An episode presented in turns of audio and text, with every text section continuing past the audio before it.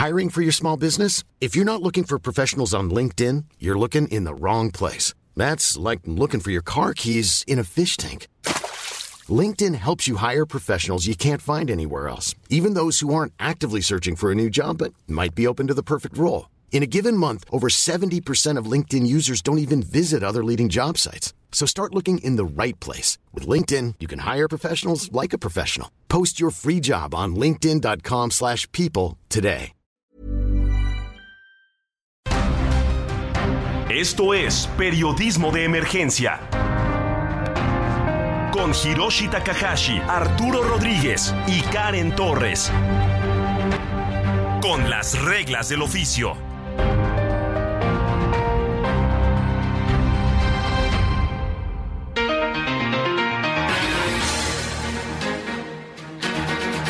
Muy buenos días, sean bienvenidos y bienvenidas a Periodismo de Emergencia. Son las 10 de la mañana con 4 minutos tiempo del centro de México. Estamos transmitiendo en vivo desde las instalaciones del Heraldo Media Group. Yo soy Hiroshi Takahashi y les doy la bienvenida.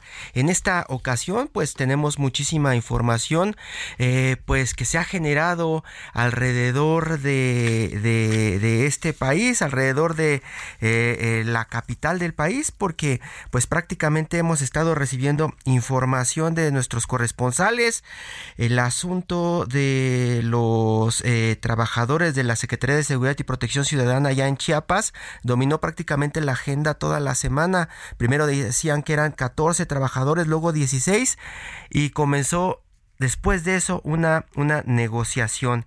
Y también eh, otro de los asuntos que ha dominado la agenda nacional y también pues internacional es el asesinato de don Hipólito Mora. Don Hipólito Mora, fundador de los autodefensas de allá de Michoacán, fue asesinado el pasado jueves y dejó por ahí una carta póstuma y también muchas preguntas. Vamos a hacer un enlace en este momento con Guadalupe Mora quien eh, es hermano de don Hipólito y quien responsabiliza al cártel de los Viagra de la muerte de su hermano. Don Guadalupe, buenos días. Sí, buenos días. Don Guadalupe, eh, habíamos estado recibiendo información desde Michoacán, ya no tanto como hasta hace algunos meses, hace algunos años. Lo último que supimos, por ejemplo, fue un atentado contra su hermano hace unos meses y también, eh, pues, él declarando que, pues, estaba viviendo bajo bajo amenaza nuevamente del crimen organizado. Platíquenos cómo estaban viviendo, cómo estaba viviendo don Hipólito Mora, pues, estos meses y también la familia. Sí, pues este, es bien conocido, bien sabido que él ya estaba amenazado, ya había tenido dos atentados y este, y sabíamos que corría mucho peligro. Él también lo sabía y este, desgraciadamente ya, ya se les hizo matarlo, que era lo que ellos querían. Este, ahorita precisamente estamos aquí en el templo, me salí tantito aquí afuera del templo para, para atender su llamada, pero ya, ya, ya lo tenemos aquí en misa y saliendo de misa ya nos vamos a sepultarlo. Muchas gracias, don, don Guadalupe. Y, eh, habíamos eh, entendido en, en, un inicio, cuando comenzaba esta lucha de su hermano y otros personajes, usted también incluido ahí, que estaban eh, pues luchando contra los caballeros templarios. Y ahora parece que 10 años después, más de 10 años después, pues nada cambia, solamente como los líderes contra los que combaten, ¿no? Sí, nada más cambió el, el nombre, pero eran los mismos estos, este cártel que está ahorita aquí antes eran templarios también, pero ya ahorita es el cártel de los Viagras, que se conoce, y ellos fueron los que lo asesinaron. Y todo por decir la verdad, porque mi hermano todas las entrevistas decía la verdad de cómo estaban las cosas con ellos y, con el gobierno. Ese fue el motivo por el que se enojaron los Viagras que lo que estaban denunciando hasta hace algunos días, meses, bueno, todavía hoy lo siguen diciendo, es que están extorsionando todos los, los negocios, hasta los, hasta los tacos, o sea, desde los limoneros como su hermano, ustedes, hasta los mecánicos, a los tianguistas, hasta los que venden tacos de birria. Así es, a los que venden enchiladas, mosqueta, todo eso le están cobrando 200 pesos diarios. La extorsión está muy grande, es parejo. El comercio lo tenemos en la nube, todo bien caro en causa de ellos. Y, y lo más triste, que el gobierno lo sabe, lo sabe y no quieren hacer nada. Eso era lo que peleaba mucho mi hermano con el gobierno, que hicieran algo, con ellos y no, nunca hicieron caso y mire lo que pasó ya. Y el asunto de los autodefensas, don Guadalupe, ¿no podría resurgir a partir de, del asesinato de su hermano?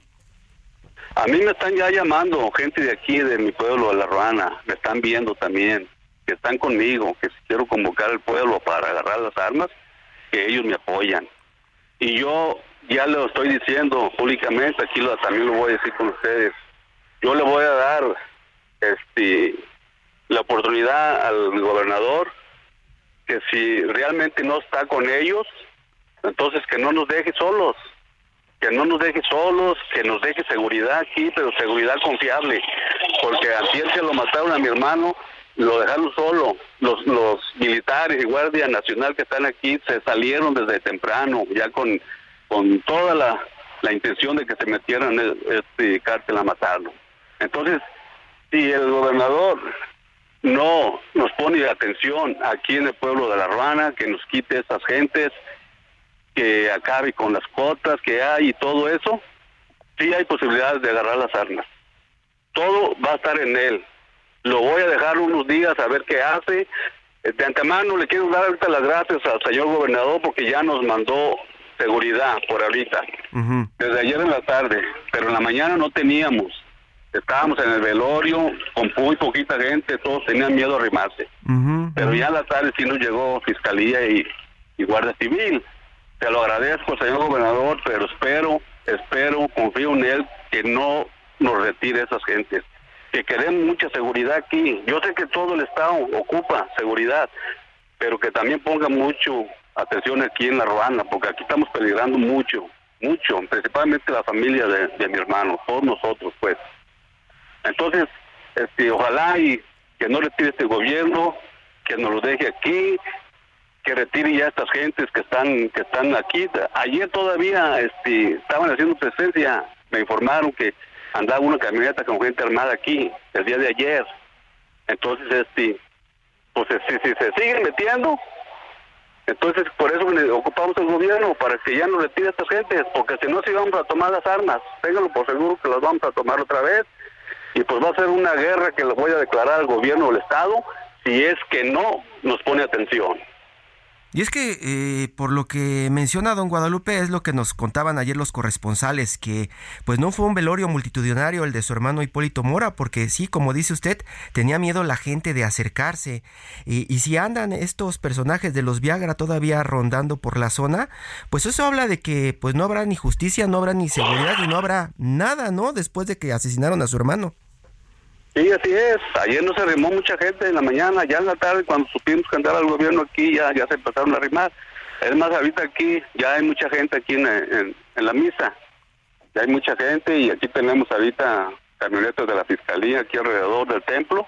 Este, y pues así ando uno más confiado, oiga. Pero esperemos que no se vayan a ir no le hace que no nos dejen todos los que andan ahorita, que nos dejen menos, pero que sí anden cuidando el pueblo y que no dejen ya meter a esa gente para acá. Eso es todo lo que queremos. Don Guadalupe, ¿es posible hacerle frente a este grupo armado de delincuentes a, los Viagra? Sí, sí, es posible, sí se puede. Ya en el 2013 lo hicimos, yo anduve con mi hermano y, y lo hicimos contra los templarios. Entonces sí se puede. Queriendo el pueblo se puede pero no queremos nosotros esa en realidad esa guerra no queremos hacerlo. Pero si el gobierno no lo hace pues nos está obligando y vamos a tener que hacerlo porque ya estamos cansados de estas de, de este cártel aquí de todo lo que nos está haciendo. Me acabo de enterar yo no sabía. Antier el día que mataron a mi hermano también secuestraron a un muchacho de aquí del pueblo. Se lo llevaron y no se sabe nada de él. Entonces pues las cosas están pues muy feas y como se sabe... Que, el gobierno, necesitamos que el gobierno de Estado y también el federal nos eche la mano, nos eche la mano. Que no quieren que se haga un desmadre aquí en las Ruanas, con el pueblo, que nos eche la mano. Ese es el favor que le pido yo al gobernador. Antier, el día de los hechos, yo me alteré mucho, todos los medios que me llamaban me alteré mucho. Yo hasta cuando estaban allí acordonados, todavía estaba mi hermano muerto y los policías, empecé yo a maltratar a la, a la Guardia Nacional que estaba allí y, la gente que estaba ahí, también los, los empezamos a, maltratar. Pero espero me comprendan que Yo cuando llegué vi a mi hermano muerto ahí, quemado casi todo el cuerpo. ¿Cómo cree que sentí? ¿Y cómo cree que sentí de feo de que lo hayan dejado solo? ¿Sí me entiendes? Por eso que los empecé a insultar. Pero pues ojalá, se lo vuelvo a pedir al, al gobernador y al gobierno federal, ojalá y que ya no nos dejen solos, porque si no, sí va a pasar lo que le estoy diciendo. Vamos a pues, tomar Pues prácticamente, don Guadalupe, están solos. Sí, estamos solos. Esos que estaban aquí no son confiables. Le digo que lo dejaron solo, se salieron desde temprano, porque ellos ya sabían que iban a entrar estas gentes a matarlo. Entonces necesitamos gente confiable, eh, autoridades eh, confiables. El, gobierno está argumentando que le habían dicho a, su hermano que, que, no saliera, que se mantuviera en la capital, ¿no? Que no se acercara a la Ruana. Sí, el gobernador estaba diciendo eso, pero pues, ¿cómo eso no le había? Y mi hermano, él es de aquí, aquí tiene su, su casa, su trabajo, su huerta de limón, todo. En lugar de que el gobernador le, le, le, pusiera gente confiable aquí, en, autoridades confiables aquí en la Ruana, eso debe haber hecho y no querer llevárselo para Morelia. Pues él es de aquí, era de aquí, y aquí tiene todo. ¿Cómo se va? Se va a ir nomás porque el gobernador no le quiere dar más seguridad. Ahí le, le dio seguridad como con tres o cuatro policías, pero eso no es bastante. Para, eh, necesitamos tener gente confiable aquí, autoridades confiables, para que cuiden todo el pueblo, no nada más a uno, a todo el pueblo. Porque aquí están pasando muchas cosas feas que no deben de pasar.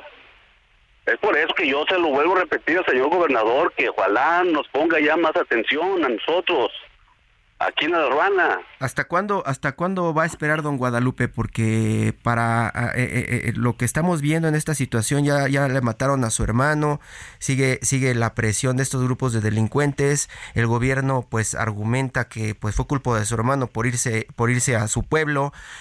¿Hasta cuándo va a aguantar usted y no estallar ya en armas como, como, como lo menciona? Voy a esperar unos días la respuesta del de, gobernador unos días, no te puedo decir cuánto exactamente. Voy a esperar unos días, si no nos hace caso, pues va a estallar la bomba aquí en la Ruana. Él sí le dice. ¿Cuánta gente tienen en este momento, don Guadalupe? Tengo varios, varios. Y si yo convoco el pueblo, se van a arrimar más, estoy seguro. Imaginamos, como sucede en otras zonas del país, que ustedes tienen identificados dónde viven y dónde se mueven, pues los, los malos, ¿no? Sí, sabemos bien y también el gobierno sabe, pero ellos no hacen nada. Nosotros sabemos bien, hay muchos que son de aquí, todos los que andan con ellos, sabemos quiénes son, dónde viven, los tenemos bien ubicados. Hasta los punteros, hay muchos punteros de aquí, los tenemos ubicados. Entonces, si, si surgimos otra vez nosotros como defensa, pues les vamos a caer a toda esa gente a sus casas. Y eso, eso es lo que se trata, pues, de evitar todo eso.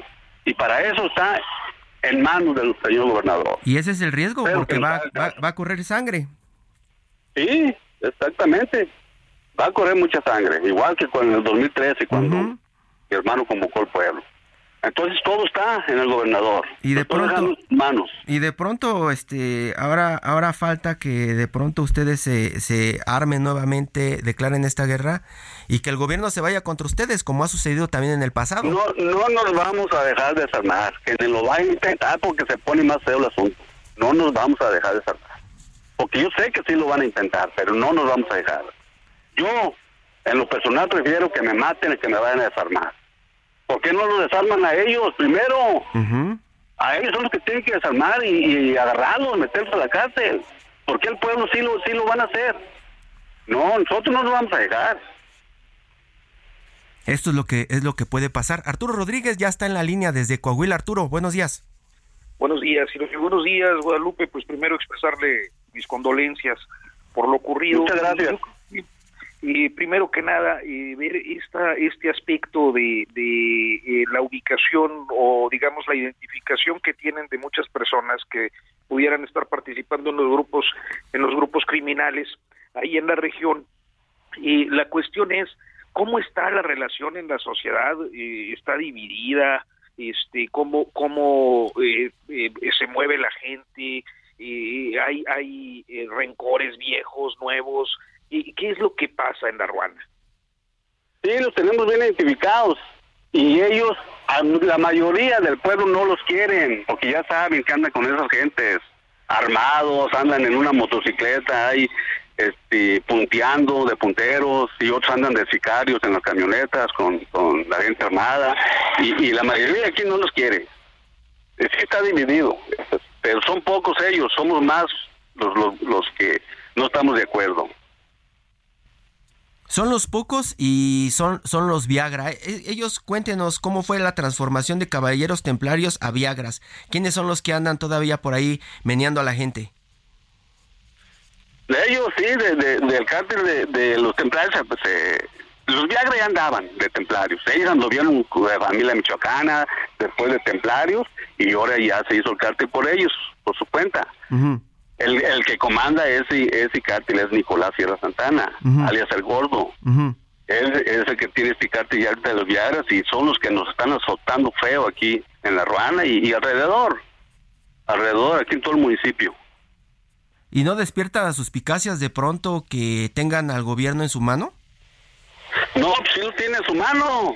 Le estoy diciendo que por eso se retiraron los que están aquí para para dejarles libres que se metan a, a matar a mi hermano, pues como lo hicieron. Sí lo tiene en su mano, están con ellos. No hay gobierno ahí. sabemos. No hay gobierno ahí. Así de claro. Ya anda aquí ahorita ya anda aquí, pero antes de eso ya tiene tiempo que mandaron aquí militares, Guardia Nacional y Guardia Civil, y aquí están uh, acuartalados en, una, en la cancha municipal, aquí, aquí cerca de mi casa, pero es como si no tuviéramos, es como si no tuviéramos, porque no están haciendo nada para apoyar al pueblo. Arturo. Sí, ¿en qué otros en qué otros municipios, en qué otra zona de la región está la situación complicada ahí en Tierra Caliente? No, pues prácticamente todo tierra caliente, señor. Aquí el municipio de Buenavista y, y Apatzingán, Apatzingán también está bien feo, Urbapan, todo, todo, pues casi todo el estado se puede decir. Hay muchas de esas gentes, nomás que de diferentes cárteles, pero hay mucho, mucho aquí la violencia. ¿Y yo no sé qué espera, yo no sé qué espera el, el, el... ¿Mande? ¿A partir de cuándo empeoró Guadalupe? Es decir, había un, un periodo, digamos, de relativa calma de 2013 a cuándo? Ah, muchas gracias. Sí. Disculpen, es que llegaron aquí a, darme el pésame.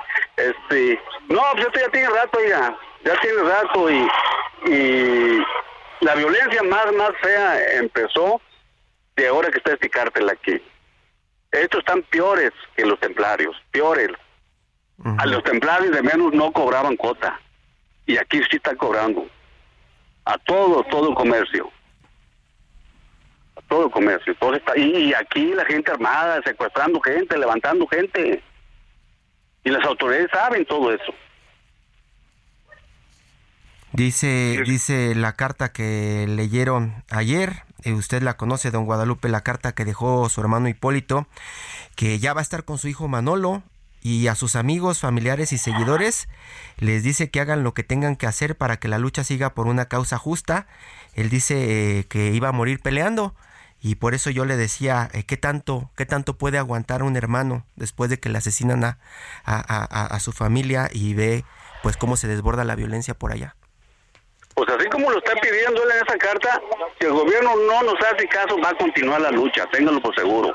Yo quisiera que la lucha se hiciera, pero como debe de ser, con el gobierno que nos apoye. Y si no nos apoya, la lucha la vamos a continuar nosotros, el pueblo. Arturo. Guadalupe, este, ¿han tenido algún algún tipo de diálogo? ¿Qué justificación le dieron para moverse ahí el antier que no estaba, nos dice usted, la Guardia Nacional ahí en la zona? Eh, ¿Han platicado ya alguien algún nivel de gobierno con usted?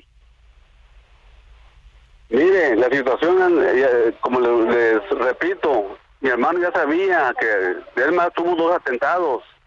Y ese día que, andaban aquí, ese día que lo mataron, aquí andaban ellos desde temprano. Yo los vi, yo le hablé a mi hermano, le dije, cuídate, vale, porque ya andan aquí, eh, esos cabrones, ya andan aquí.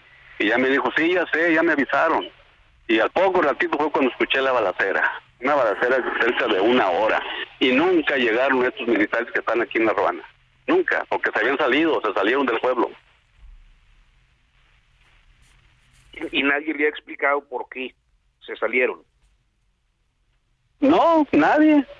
Es más, ahorita no se me ha arrimado ninguna autoridad a mí para platicar o a ver qué. Aquí andan, pero no, no se me ha arrimado. Ni de la No Secretaría de Gobernación. no sabemos si nos vayan a, a dar seguridad aquí en el pueblo no. Ahorita aquí andan, pero a la mejor mañana pasado se van y nos vuelven a dejar solos. Y pues están en este momento también, imagino ustedes, armados y esperando que si los atacan, pues responder, ¿no? Estamos listos aquí, varios del pueblo. Estamos listos para cualquier cosa. Le digo que ya me están llamando a mí, que adelante, y que si quiero convocar al pueblo, que lo convoque y me apoya. Y si es posible, si el gobierno no nos ayuda, entonces vamos a agarrar las armas. Pues ya en los siguientes días nos enteraremos, don Guadalupe. Ojalá que no, ojalá que no tengan que llegar otra vez a las armas para pues Sí, combatir más no. armas. Yo de mi parte yo no quisiera hacer eso, pero si, si el gobierno nos obliga, lo vamos a hacer. Entonces, todo está en el gobernador.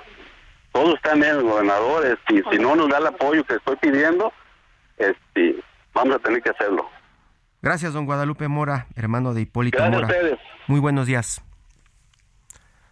Arturo Rodríguez, pues ese fue un enlace con Guadalupe Mora, el hermano de Hipólito Mora, a quien pues conocíamos y fue asesinado esta semana allá en Michoacán.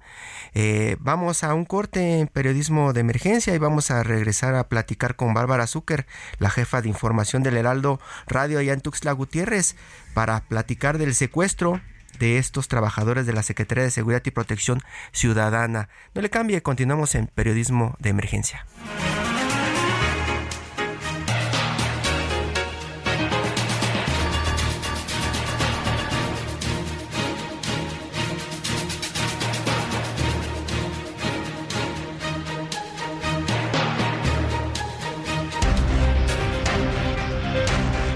Momento continuamos en Periodismo de Emergencia por el Heraldo Radio.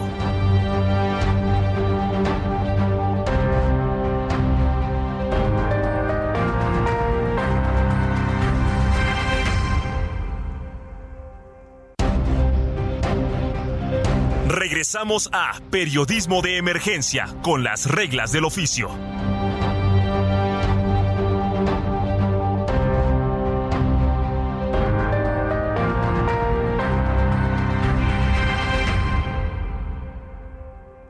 Toma un minuto y piensa en tu momento favorito. En tu graduación, por ejemplo. Ahora piensa en todas las empresas que se necesitan para hacerla posible. Las que rentan los salones, las que hacen la comida. Las empresas al comprar y vender entre sí generan economía para miles de familias. CIRT, Radio y Televisión Mexicanas. Voz de las empresas. Consejo de la Comunicación. 10 de la mañana con 31 minutos. Estamos transmitiendo en vivo desde las instalaciones de El Heraldo Media Group acá en la Ciudad de México este primero de julio del 2023. Arturo Rodríguez desde Coahuila. Arturo, esta semana uno de los temas que nos tuvo pues también muy ocupados tuvo que ver con estos 16 empleados administrativos de la Secretaría de Seguridad y Protección Ciudadana de Chiapas quienes fueron secuestrados el pasado martes y ayer fueron liberados. Para platicar de esta, esta información en esta entrega está Bárbara Zucker, ya Arturo en la línea, jefa de información del Heraldo Radio allá en Tuxtla Gutiérrez. Bárbara, buenos días. Buenos días, Hiroshi. Buenos días, Arturo. Efectivamente, el día de ayer, al cumplirse 72 horas, los 16 trabajadores de la Secretaría de Seguridad y Protección Ciudadana del Estado de Chiapas Millions of people have lost weight with personalized plans from Noom, like Evan, who can't stand salads and still lost 50 pounds. Salads, generally, for most people, are the easy button, right? For me, that wasn't an option. I never really was a salad guy. That's just not who I am. But Noom worked for me. Get your personalized plan today at Noom.com. Real Noom user compensated to provide their story. In four weeks, the typical Noom user can expect to lose one to two pounds per week. Individual results may vary. aparecieron, fueron liberados luego de, de que el pasado martes habían sido plagiados, secuestrados por un grupo armado eh, justo después de su jornada laboral, cuando estaban siendo trasladados hacia hacia Tuxtla Gutiérrez, donde pues, las oficinas, la base de la de, la, de esta secretaría, pues se encuentra en Llano San Juan, en el municipio de Ocoso, Cuautla, y bueno, habían sido este detenidos, retenidos por un, por un grupo armado, donde fueron bajados 16 hombres. En esa unidad habían también mujeres, pero las mujeres se quedaron en el lugar y los hombres fueron llevados por este grupo armado. Bueno, fueron 72 horas, eh, tanto para estas personas, 16 personas, como también para las 16 familias que estaban en la incertidumbre de saber qué qué sería de sus familiares y también los familiares que fueron, se movilizaron desde el día cero pues para exigir la liberación de, de sus familias y también pues también a exigirle al gobierno que no dejara de buscarlos. El gobierno de Chiapas desplegó todo un operativo con más de mil elementos en la búsqueda. También participaron tanto policía estatal como como federal, también la Sedena y bueno, eh, al día de ayer pues la buena noticia que justo al cumplirse las 72 horas estas personas fueron liberadas y justo llegaron a la zona donde estaban las familias eh, bloqueando el acceso a la Secretaría de Seguridad y Protección Ciudadana aquí en la capital de Tuxtla Gutiérrez, ubicado en el libramiento sur oriente, donde mantenían este bloqueo desde el día cero.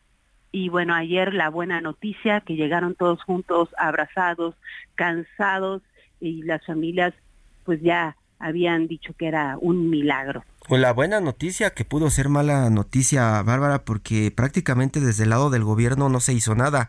Fue muy criticado el gobernador porque no estaba dando la cara después del secuestro. Fue muy criticado el presidente también por eh, pues lo que lo que nos decías en el informativo, ¿no? Que de pronto el presidente parecía que casi casi se estaba burlando de lo que estaban viviendo estos trabajadores allá. Al menos así lo tomaban algunos de los familiares que exigían que hiciera algo el gobierno y decimos que pudo ser algo desafortunado porque al final uno de los familiares ayer lo que dijo es que eh, su familiar ya liberado les dijo que los dejaban libres porque no servían para nada, no servían para nada porque presuntamente, presuntamente estaban utilizándolos para negociar la pues eh, el despido de tres altos jefes de policía de allá de Chiapas y también por ahí este mencionaban algunos reportes la liberación de una mujer, ¿no? Sí, de Nayeli 5, quien ella fue levantada el, hace 10 días en su casa el jueves de la semana pasada y em, en la noche un fuerte opera, un, fuerte grupo armado eh, pues se llevó a esta chica que presuntamente es cantante y que ya no se supo nada de ella. Los familiares habían convocado a una marcha el lunes marcharon y hasta el momento no se sabe nada. La gente pregunta, bueno, ¿qué pasó con, con esta persona? Pero no, hasta el momento no se ha sabido nada. Ayer, minutos después de, de darse a conocer la liberación de estas personas, el gobernador tuiteó, envió un tuit en el que decía que confirmaba la liberación de estos 16 trabajadores de la Secretaría de Seguridad y Protección Ciudadana. Algunos fueron llevados al hospital porque pues habían unas personas que que tenían algunos padecimientos, no tenían al alcance de los medicamentos y bueno, pues para hacerles también la respectiva valoración. Y bueno, hasta el momento lo que se sabe ya no ya no han comentado nada. Eh, la, la, misma secretaria Gabriela Cepeda emitió un comunicado en la noche para decir quienes habían participado en este operativo y bueno, la, la buena noticia, ¿no? De que estas personas pues están con vida. Están con vida, pero pues no gracias al gobierno, ¿cierto? Así es. Sí, podríamos decirlo. Ya será la opinión pública quien tome una decisión. Por lo, que podemos decir es que están vivos, están bien y ya están con sus familias. Las familias están tranquilas. Eh, 16 familias desesperadas durante estos días, la verdad. Hasta la misma ciudadanía también.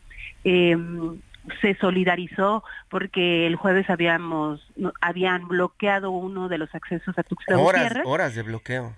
Horas, fueron más de 10 horas y bueno, eh, kilómetros de vehículos, de camiones, de pasajeros, pero que la gente comprendía, ¿no? Cuál era la, la razón eh, y bueno, se sumaron ¿no? A, a, esto y afortunadamente pues no se sabe si realmente los, los, los que los plagiaron se, se agarraron el corazón o, o fue el, realmente el trabajo del gobierno, pero lo importante es que llegaron y llegaron con bien y justamente llegaron en donde estaban las familias. Arturo Rodríguez. Colega, eh, primero que nada preguntarte, ¿qué, qué, qué zonas están complicándose en Chiapas? ¿Qué es lo que está pasando? Porque eh, digamos que habíamos tenido muchos reportes en los últimos años, sobre todo pues de la zona fronteriza, pero esto que eh, está ocurriendo por estos días en la capital, entonces pues surge la duda, ¿cómo están las cosas en el estado? Pues hay zonas, hay zonas eh, que podríamos decir calientes aquí en, en Chiapas, eh, no justamente en la capital. Quizás esto, esta, eh, lo, lo, que nos conmocionó a la ciudadanía fue que es prácticamente en la entrada donde sucedió este este hecho, ¿no? Y en las zonas, digamos que Cintalapa, Jiquipilas, son esas zonas donde han habido algunos sucesos, ¿no? Eh, justamente que es un es un paso, es paso hacia hacia, vamos a decir, la, la, carretera que te lleva hacia la Ciudad de México, donde hay también una, una caseta. Han habido ahí algunos mm, bloqueos en las noches donde se han registrado algunas balaceras también, donde también ahí es el paso a veces de los polleros para cuando hacen este tráfico de migrantes. Eh, ahí es una zona delicada, también se puede decir por la zona de Palenque, en Ocosingo, en Ochuc, que siempre hay también hay bloqueos, pero que son por parte de grupos este locales, ¿no? Eh, en el que pues están exigiendo al gobierno que les cumpla, que que les otorguen el, el recurso para para la construcción de alguna carretera, de algún puente, de alguna promesa que no les cumplen. Y bueno, hay hay zonas, pero no no es abiertamente se habla de este tema, ¿no? O sea, sí ya la gente ya cada vez tenemos más noticias, ¿no? Sobre eh, estos hechos violentos que suceden en el estado y que cada vez van siendo más seguidos, ¿no? No es algo que haya pasado, que sea algo recurrente como en algún momento fue en el norte, ¿no?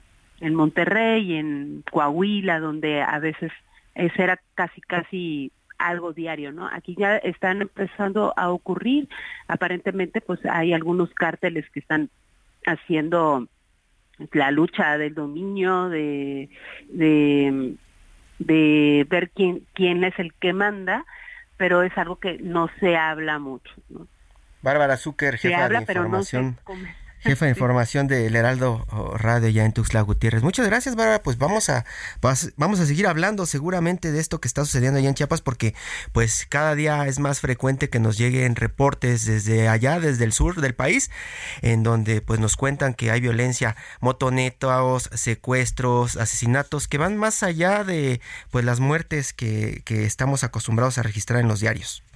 Totalmente, sí, efectivamente. Y bueno, y aparte en zonas como San Cristóbal, que es una zona turística en el que pues también pueden ahuyentan también a, pues al, visitante parte de, de, la economía del Producto Interno Bruto de Chiapas, pues es el turismo, ¿no? Y este tipo de hechos, pues también hacen que pues que la gente mejor decida no venir, ¿no? Ojalá esperemos de que se vayan empezando a calmar las cosas o no sabemos cómo se tiene que hacer, pero sí reforzar la seguridad y para que la pues los mismos ciudadanos estén más tranquilos. Pues con mucha precaución, mucho cuidado, Bárbara. Muchas gracias. Muchas gracias, Hiroshi. Bárbara Zucker, jefa de información del Heraldo Radio de Tuxtla Gutiérrez. Y Arturo, eh, eh, hoy eh, también el presidente de México, Andrés Manuel López Obrador, pareciera que, rompemos muchísimo con, lo que estamos platicando, llama, llama a la población mexicana a participar en su celebración, una celebración que encabezará con motivo del quinto aniversario de su triunfo electoral y que se lleva a cabo acá en la Ciudad de México en el Zócalo, Arturo es, es muy proclive a las fiestas, se las interrumpieron la pandemia, pero pues ya han vuelto los AMLOFest, como se les dicen, básicamente concentraciones de simpatizantes de él, ¿no? Eh, eh, que van pues a celebrar su, sus efemérides. Sus efemérides. Iván Saldaña, reportero de la fuente presidencial de El Heraldo de México, quien todas las mañanas anda cerca del mandatario allá en Palacio Nacional. ¿Cómo estás, Iván? Buenos días. Cuéntanos qué es lo que tiene preparado hoy Andrés Manuel López Obrador en este Anlofest, como dice Arturo. ¿Cómo estás, Hiroshi, Arturo, eh, amigos del auditorio? Sí, pues cinco años desde el triunfo electoral festeja hoy el presidente López Obrador, lo llama que es más que su triunfo electoral, el triunfo de la cuarta transformación en el país. Y bueno, están, dice, los invitados principales son los ciudadanos a quienes ha llamado cuando menos desde hace dos semanas diariamente durante las conferencias mañaneras eh, en medio de los temas que se le cuestionan al presidente López Obrador, de los que expone, pues hace una pausa y habla, eh, hace una invitación, hizo una invitación en estas últimas semanas para que asistieran. Está confirmado también que pues asiste su gabinete. Serán, eh, pues en dado caso de que los que si suben, lo acompañan en el templete los los que estén presentes, igual que los 22 gobernadores de la 4T, es decir, los de Morena y también eh, el gobernador del Verde Ecologista, el gobernador de San Luis Potosí, Ricardo Gallardo. Eh, el presidente mismo dijo que no invitó a los gobernadores de otros partidos porque pues no quiso ponerlos en un dilema al señalar al reconocer que este pues es un evento meramente político. Eh, también están, por supuesto, ya confirmados los las corcholatas, llamadas corcholatas, los aspirantes ser el coordinador de la defensa de la 4T en este evento. Y algo importante, Hiroshi, eh, Arturo, que hay que eh, estar muy pendientes de lo que suceda, es que el 21 de junio pasado el presidente convocó a Palacio Nacional a los 22 gobernadores y al presidente nacional de Morena y también a su gabinete para fijarle las reglas de este festejo eh, en el que les prohibió pues básicamente el aplausómetro a las corcholatas y que también pues lleven porras de ciudadanos, de militantes, simpatizantes allá. Les repitió que eh, pues el evento central se debe enfocar en la fiesta de eh, la celebración de la cuarta transformación y les hizo un llamado incluso desde su conferencia mañanera a que pues no se haga politiquería de esto. Nada más que se prevé, eh, pues es eh, más un formato como los que hemos visto cuando ha rendido cuentas el presidente López Obrador. Cinco de la tarde el presidente estaría dando pues un discurso en el que pues hable de los resultados en su gobierno, sobre todo en materia económica. Los, son los que ha estado presumiendo durante sus conferencias mañaneras. Eh, habla del superpeso, eh, récord en empleos formales, también no crecimiento, dice, de la deuda eh, pública, entre otros temas, también crecimiento del Producto Interno Bruto, pero pues forzosamente tiene que ligar temas como el de seguridad. Y el tema de obras de infraestructura también, las que se han eh, pues han creado durante su gobierno, pero también las pendientes que dice este año únicamente lo dedicará a Hiroshi Arturo pues a ya inaugurarlas como es el tren Maya. Ayer hablaba del tema de la refinería de Dos Bocas que va a empezar ya a cargarse de crudo y pues están las reformas constitucionales pendientes, pero esto pues también depende de que el Congreso en 2024 en las elecciones federales pues en el Congreso Morena tenga carro completo pues para que puedan salir. El presidente ya anunció que va a proponer reformas constitucionales como la adición nuevamente de la Guardia Nacional a la Sedena, que le dio un revés la Corte, la reforma al Poder Judicial y pues el plan C en materia electoral, Hiroshi Arturo. Iván Saldaña, imaginamos que una de las notas que estarán cazando todos los compañeros pues tiene que ver con el recibimiento que tendrán las corcholatas, ¿no? Porque por ahí ya estaba advirtiendo el presidente que no llevaran porra, tal vez para que no se enoje Claudia Sheinbaum, ¿no? Sí, efectivamente es de donde debe de estar el foco centralmente en estas porque pues a diferencia de otros eventos anteriores del presidente donde pues el centro era el mandatario, en esta pues ya se está viendo, ya se está asomando la sucesión presidencial y el mismo presidente ya demostró que estaba previendo que pueda haber ese llamado aplausómetro, esas porras, entonces por eso es que los convocó a los gobernadores de la 4T, al mismo Mario Delgado, que el presidente no contestó exactamente qué hacía en esta reunión, pero pues es, bueno se puede se puede interpretar de esta manera porque el tema fue ese las reglas para este para este evento eh, Hiroshi. Arturo. Y las corcholatas irán a ir o no irán a ir qué se sabe Sí, ya confirmaron, incluso por ejemplo leía hace un momento un tweet de Marcelo Ebrard, decía que eh, a las 5 de la tarde eh, espera, incluso también eh, Claudia Sheinbaum ya lo anunció. Hay que estar bien pendientes también si sí llegan todos en general, también no solamente los de Morena, sino están del PT, Gerardo Fernández Noroña, y también Manuel Velasco del Partido Verde Ecologista de México, pero cuando menos ellos están confirmados. Lo que nos decían es que en el caso de que eh, pues algunos suban al templete o con el presidente, pues los que estarán exclusivamente son los son los secretarios en funciones y por supuesto también los gobernadores que son 22 contando ya eh, sería su primer evento público de la gobernadora entrante con el presidente López Obrador, Delfina Gómez, el gobernador entrante del Estado de México, Delfina Gómez Álvarez, estaría también estrenándose en este evento. Ya ha participado en algunos, en algunas otras reuniones con el presidente en Palacio Nacional. Ayer la veíamos que acompañó en una supervisión de la construcción del tren que va hacia el AIFA. Estuvo ella con el, con el gobernador también Alfredo del Mazo, el gobernador saliente. Eh, pero bueno, pues eh, sí, los focos definitivamente, bueno, por supuesto, el discurso del presidente, pero pues el foco en las corcholatas sí, muy Ahí, está la nota, pues no, no, no se pierda todas las entregas que tendrá el Heraldo eh, a lo largo de la, de la jornada, porque pues por ahí podremos tener algunas pistas de qué es lo que sigue dentro de esta campaña, no campaña de las corcholatas de Andrés Manuel López Obrador. Muchas gracias, Iván. Buenos días. Estaremos muy pendientes, muy buenos días a todos. Estamos pendientes y Arturo, vamos de, de la Ciudad de México, del Zócalo, hasta Yucatán, hasta, hasta Mérida, donde está Karen Torres, conductora del programa Periodismo de Emergencia, está de enviada ya entre muchas mujeres legisladoras, empresarias, muchas personas de partidos políticos y de la academia. Hola Karen.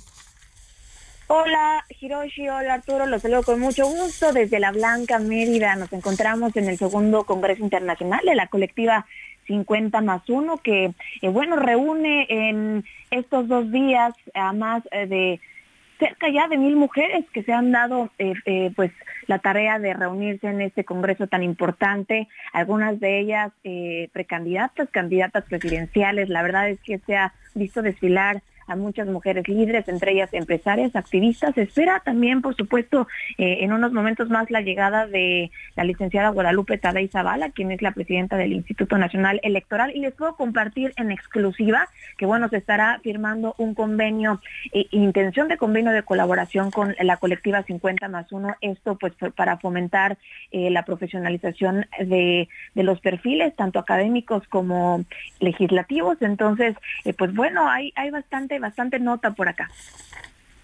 Karen, ¿a quién es la que, a la que le dieron el mejor recibimiento en el tema de, hablando de aplausómetros y del Zócalo? Pues sin duda se lo llevó Suchil Galvez, es, es la realidad. Eh, escuchamos, alcanzamos a escuchar el presidenta eh, y mañana tendremos una entrevista en vivo con ella porque eh, pues parece que va de la candidatura de Ciudad de México a la presidencia. Sí, como nos lo anunció aquí en este espacio en periodismo de emergencia en su momento. Arturo. Oye, pues este, qué interesante eh, actividad, sobre todo por el pluralismo que denota la convocatoria, Karen.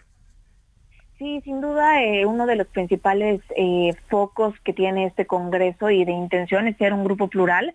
Eh, y desde luego con todos los colores, con todas las agendas y cuadrar las agendas además de tantas líderes eh, desde la presidencia Claudia Corici, creo que es un gran esfuerzo, es un evento que se hace una vez al año pues para enaltecer precisamente eh, todos estos liderazgos, hablar sobre los huecos legislativos, sobre los pendientes históricos que aún quedan por legislar. También se espera la llegada de la activista Olimpia Coral, quien dará una conferencia magistral. El día de ayer eh, acompañó precisamente el gobernador Mauricio Vila, quien también, eh, pues bueno, ocupó el espacio para platicar un poco eh, de su informe de gobierno precisamente y también para ver cuáles han sido sus trabajos a favor de la agenda. Creo que ha tenido muy buen, recibimiento, incluso por personas diputadas de distintos colores, quienes además pues sí, también se les notó cercanos al gobierno eh, en materia de agenda eh, de género. Y también vimos a una posible, posible candidata a gobernadora. Esto pues podría ser Lidia Denise García, quien es la secretaria de Desarrollo Social. Así que pues habrá muchos posibles destapes de las asistentes que están pues por acá reunidas y que son sí cerca de mil mujeres. Muchos, muchos destapes y sabemos que los candidatos, ya platicamos en otra entrega de cómo trataban de, controlar que no se montaran en esta plataforma los candidatos, las candidatas para pues llevar agua a su molino. Pero eh, en este caso, Karen, eh, ¿cuál fue la reacción de Claudia Sheinbaum ante la invitación para estar en esta reunión? Pues eh, mm, todos los perfiles tuvieron la invitación. Ella eh, me parece, junto con su equipo, quien es Gaby Jiménez, perteneciente a la colectiva, pues están de gira. Así que la habitación fue plural, fue abierta para todos los liderazgos juveniles y no solo juveniles. También acudieron, por ejemplo, Amalia García, gobernadora de Zacatecas, Beatriz Paredes, eh, de Movimiento Ciudadano está Indira Kempis. Así que están de todos los colores. están, están todas las que tienen que estar. Menos una. Menos una. Eh, una que anda, eh, pues, evidentemente eh, de gira, como lo busca ella, ser la vocera de, de, la cuarta transformación, aunque sí vienen también perfiles de Morena, tanto diputadas locales como federales. Y, ya, nos, esto. Eh, ya nos eh, contarás, ya nos contarás de esto eh, mañana con las entrevistas, Karen, con esas entrevistas exclusivas que nos vas a traer. nos escuchamos mañana, Arturo Rodríguez, Karen Torres, nos escuchamos en Periodismo de Emergencia. Muy, buenos, días, muy buenos días. Usted no le cambie mañana, a las 10 lo esperamos porque habrá muy buenas entrevistas. Hasta aquí, Periodismo de Emergencia con Hiroshi Takahashi, Arturo Rodríguez y Karen Torres. Con las reglas del oficio.